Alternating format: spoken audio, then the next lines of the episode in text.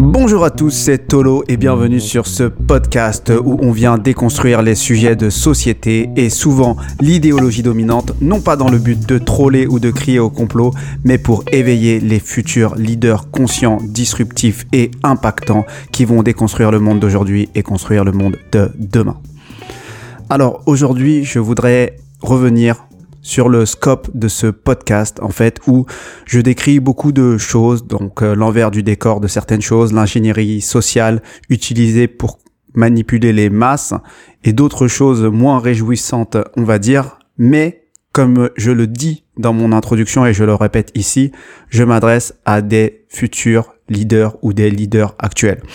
Donc ces leaders ce sont des personnes qui font certes un constat dur et sans appel qui peut être à contre-courant, mais qui ont aussi cette volonté de passer à l'action. Donc moi, j'encourage toutes les initiatives, tous les porteurs de projets pour que chacun puisse agir concrètement, que ce soit à travers des partages, des textes, des podcasts, des vidéos, des associations ou même des entreprises. Parce qu'il va falloir le construire, ce monde de demain.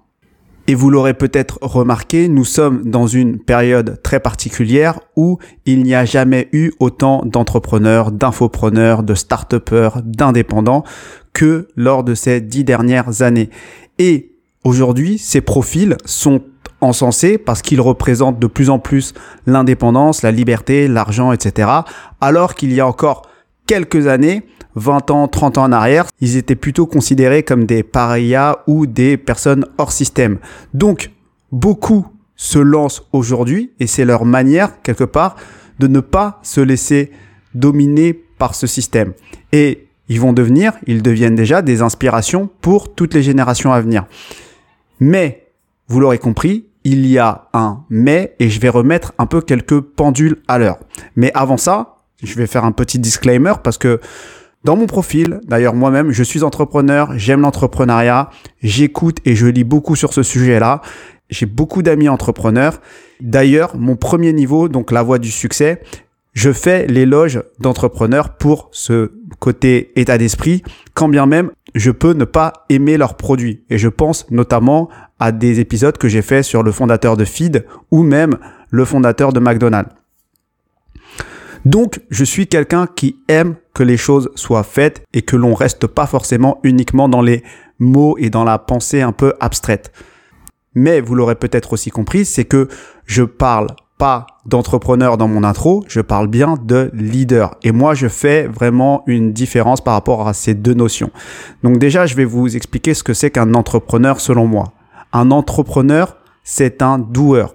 Donc, c'est un anglicisme que j'utilise ici, c'est pour dire que c'est quelqu'un qui va faire, qui va passer à l'action massivement et surtout, il va résoudre problème sur problème pour, au final, résoudre un grand problème qu'il aura identifié.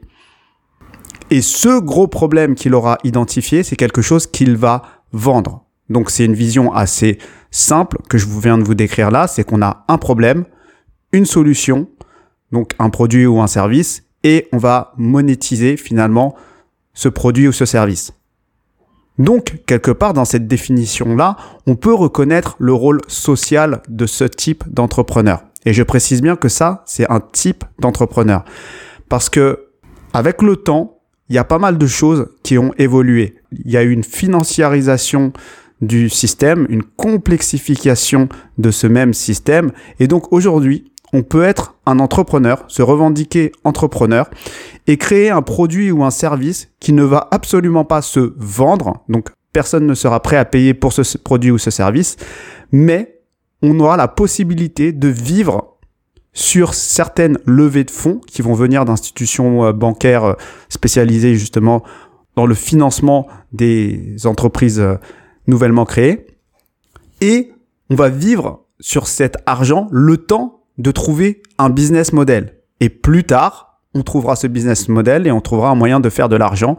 Donc, qui sera très souvent non pas fait sur le cœur du produit ou service originel, mais sur des choses qui seront exploitées a posteriori par d'autres acteurs qui verront un potentiel, entre guillemets, annexe au produit ou service Donc, dans cette logique-là, on a vu émerger tous les business relatifs à la revente de données, par exemple, ou à la publicité, et notamment à la vente de temps de cerveau disponible, comme on peut l'employer notamment dans la télévision. Donc ici, c'est une toute autre logique. Le produit et le service est très souvent gratuit, donc absolument pas rentable. Donc aucun utilisateur, consommateur ne paierait pour ce produit ou service, mais petit à petit, il est adopté tout simplement parce qu'il est gratuit et qu'il y a des moyens derrière pour faire sa promotion et que on va trouver un moyen de générer de l'argent en marge de ce produit et service. Donc déjà, ce que je veux vous faire remarquer ici, c'est est-ce qu'on est face au même type d'entrepreneur? Est-ce que l'impact est similaire? Est-ce que le rôle social est le même? Donc dans ce deuxième cas que j'ai décrit, les utilisateurs, les consommateurs ne sont absolument pas prêts à payer pour ça. On peut prendre l'exemple de Facebook, de Twitter, de YouTube. Personne ne serait prêt à payer pour ça. Par contre, effectivement, ça va faciliter la vie, ça peut être divertissant, et il faut juste noter que c'est un niveau de besoin complètement différent par rapport aux produits ou services que tu es prêt à payer de suite.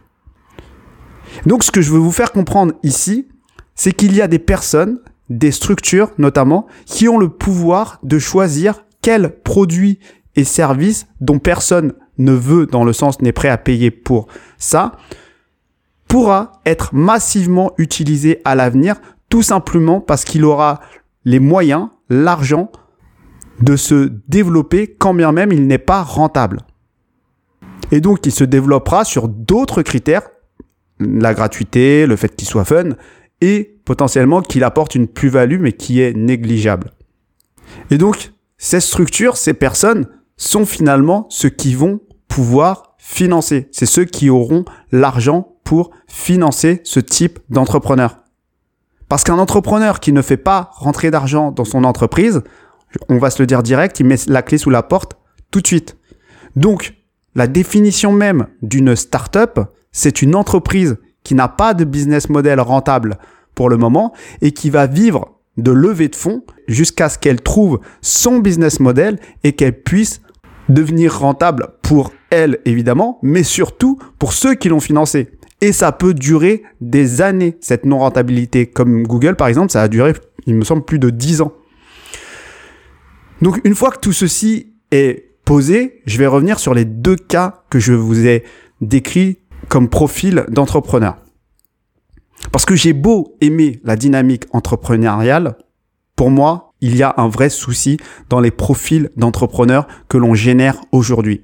Donc dans le premier cas, celui qui a un rôle un peu social, celui qui va résoudre des problèmes, celui qui va vendre sa solution, bien sûr qu'il va impacter des personnes, bien sûr qu'il va soulager des personnes, qu'il va faciliter la vie de personnes, évidemment. Mais la question fondamentale qu'on pourrait se poser, c'est est-ce qu'ils résolvent, ces entrepreneurs, est-ce qu'ils résolvent les bons problèmes? Parce que aujourd'hui, on vit dans une société de consommation où la consommation est évidemment le moteur de l'économie. Donc, cette consommation, qui est artificiellement et volontairement associée à cette notion de joie ou de bonheur, va faire que plus on va consommer, plus on va posséder, plus on va se sentir heureux. Et par effet contraste, moins on va consommer, plus on sera frustré, au mieux, et au pire, plus on va tomber en dépression. Donc, on est vraiment face à une génération de névrosés qui n'arrivent plus à vivre simplement, donc à vivre sans consommer à outrance. Donc, on va se retrouver à acheter les derniers iPhones, les derniers produits pour pouvoir avoir une certaine validation sociale et se sentir mieux. Donc, consommer est devenu presque une de shoot émotionnelle et ça va nous détendre et on va s'en sentir mieux et on va pouvoir accepter un peu plus facilement notre condition de salarié ou autre. Donc on a des entrepreneurs qui, dans ce monde, proposent des solutions pour résoudre les nouveaux problèmes de ces névrosés. On se retrouve donc avec des solutions qui vont répondre aux mauvais problèmes. Et un exemple de mauvais problème, c'est par exemple de constater que effectivement, les salariés n'ont plus le temps ni l'argent pour manger sainement durant leur pause de midi par exemple, qui va durer de moins en moins longtemps, qui vont faire de plus en plus devant leur ordinateur et on va leur proposer de la nourriture en poudre qui se boit rapidement, qui contient tous les nutriments et que ce sera prouvé scientifiquement, grave, tableau à l'appui. Et aujourd'hui, l'entreprise qui propose ça, c'est par exemple une entreprise comme Feed, dont je parlais dans mon premier épisode. Et hier, l'entreprise qui proposait la solution à ce même problème, c'était McDonald's. Mais sauf qu'entre-temps, les conditions se sont encore plus dégradées. Donc, le problème n'est pas de trouver une solution pour manger rapidement et scientifiquement, sainement, courbe à l'appui, etc. Le problème, c'est que les hypothèses de base qu'a pris l'entrepreneur ne sont pas les bonnes. Le problème, c'est que les salariés, justement, n'ont plus le temps ni l'argent. Et ce que je veux dire par là, c'est que les entrepreneurs ne remettent pas en cause les bonnes hypothèses car ils ne sont pas outillés pour comprendre comment la société a évolué. Ils prennent une photo de la société, ils voient des problèmes et ils proposent des solutions. Et pour cette initiative-là, de proposer ces solutions, on va les récompenser. Et plus ils vont vendre, plus on va les récompenser. Et tant mieux quelque part si le salarié reste névrosé, parce qu'il aura une tendance à plus consommer. Et là où je veux vous amener, c'est que ces entrepreneurs-là sont des doers. Ils exécutent, ils trouvent des solutions à des situations de plus en plus ridicules. Et ils vont faire fortune dessus et vont devenir des exemples pour des générations à venir. Et donc ces entrepreneurs-là vont devenir des modèles. Mais l'entrepreneur, il ne fait que résoudre des problèmes. Il ne pose pas les problèmes. Donc, les personnes qui vont poser les problèmes, c'est les personnes qui vont penser le monde indépendamment de toute notion de rentabilité. Ils vont se demander non pas comment sortir de là, mais pourquoi déjà on en est arrivé là. Et donc dans ce monde qui se dégrade, les entrepreneurs vont proposer des solutions qui seront en fait que des béquilles à des situations de plus en plus ridicules. Et tout le monde va trouver ça normal parce que quelque part, ça va faciliter la vie de tout le monde. Ça va arranger la majorité des personnes. Alors que ça n'a aucun sens. Le problème est bien en amont. Ce que je veux vous montrer ici, c'est que la manière dont on récompense les entrepreneurs, c'est pour résoudre un problème, vendre ce problème, et c'est de là qu'ils tirent leur validation sociale auprès de la société, alors même qu'ils devraient travailler, voire être au service de ceux qui pensent un monde meilleur.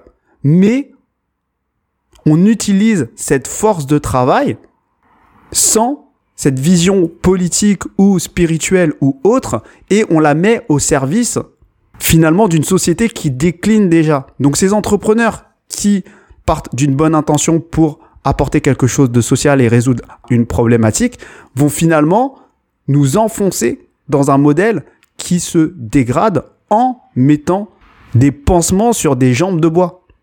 Et ça n'a aucun sens. Donc oui, moi j'admire certains entrepreneurs pour leur côté exécution, mais dans mon monde à moi, ces entrepreneurs-là, je ne les mettrai pas du tout au niveau où ils sont aujourd'hui. Ils n'ont pas cette vision, ce recul politique et même spirituel pour comprendre l'énergie de la vie elle-même. Parce que pour en arriver à de la nourriture en poudre et prouver scientifiquement que c'est génial et que c'est qu'il y a de plus sain et de plus rapide parce que ça répond à tous les nutriments qui sont demandés par les études scientifiques. Je veux dire, il faut être complètement coupé de la vie pour raisonner comme ça. Donc ça, c'est ces premiers entrepreneurs où pour moi, il y a vraiment déjà un gros souci, alors même qu'ils ont déjà ce côté, entre guillemets, entrepreneur euh, qui répond à des problèmes sociaux. Donc dans le cas numéro 2 ou dans le cas donc de ces startups, on va le dire clairement, de ces startups qui vont grandir grâce à des levées de fonds en proposant des services potentiellement non rentables en tout cas au début voire gratuits. Il va falloir être clair.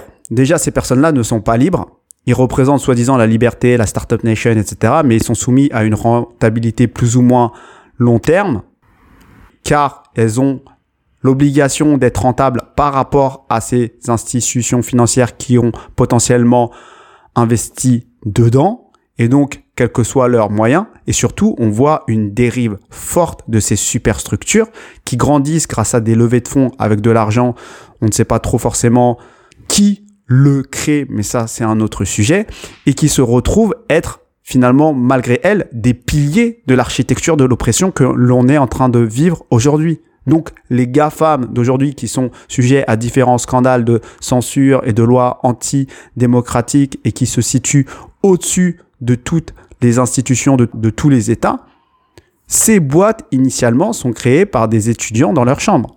Donc pour en arriver à ce que ce soit une situation inverse à l'intention initiale, donc qui renforce finalement cette architecture de l'oppression, quelque part, c'est qu'il y a une infiltration de ce grand capital pour dénaturer l'intention première. Mais parce que peut-être qu'il n'y avait pas réellement d'intention première et que finalement, cette force de travail, cette créativité, ce progrès technique a été voulu par le grand capital pour des raisons qui sont encore aujourd'hui occultes, mais qui commencent à avoir leur application aujourd'hui quand on voit ce qui se passe avec ces superstructures. Et c'est là où je veux en venir. C'est qu'à un moment, il faut que certains entrepreneurs aient le recul de savoir que deviennent leurs enfants. Parce que là, si monter une boîte, déployer de l'énergie intellectuelle, etc., pour au final vendre cette boîte à un fonds d'investissement et avoir l'impression d'avoir changé le monde et se retrouver finalement avec ce même outil qui est en train de espionner les individus ou mettre à disposition certaines données de citoyens au détriment de toute euh, loi démocratique, bah, je pense que là, il y a un véritable souci. Donc, ce que je veux dire à travers ce podcast, ce que je voulais vous faire prendre comme recul, c'est que ce profil d'entrepreneur qui est encensé, oui, il a une utilité, mais non, c'est pas forcément toujours positif.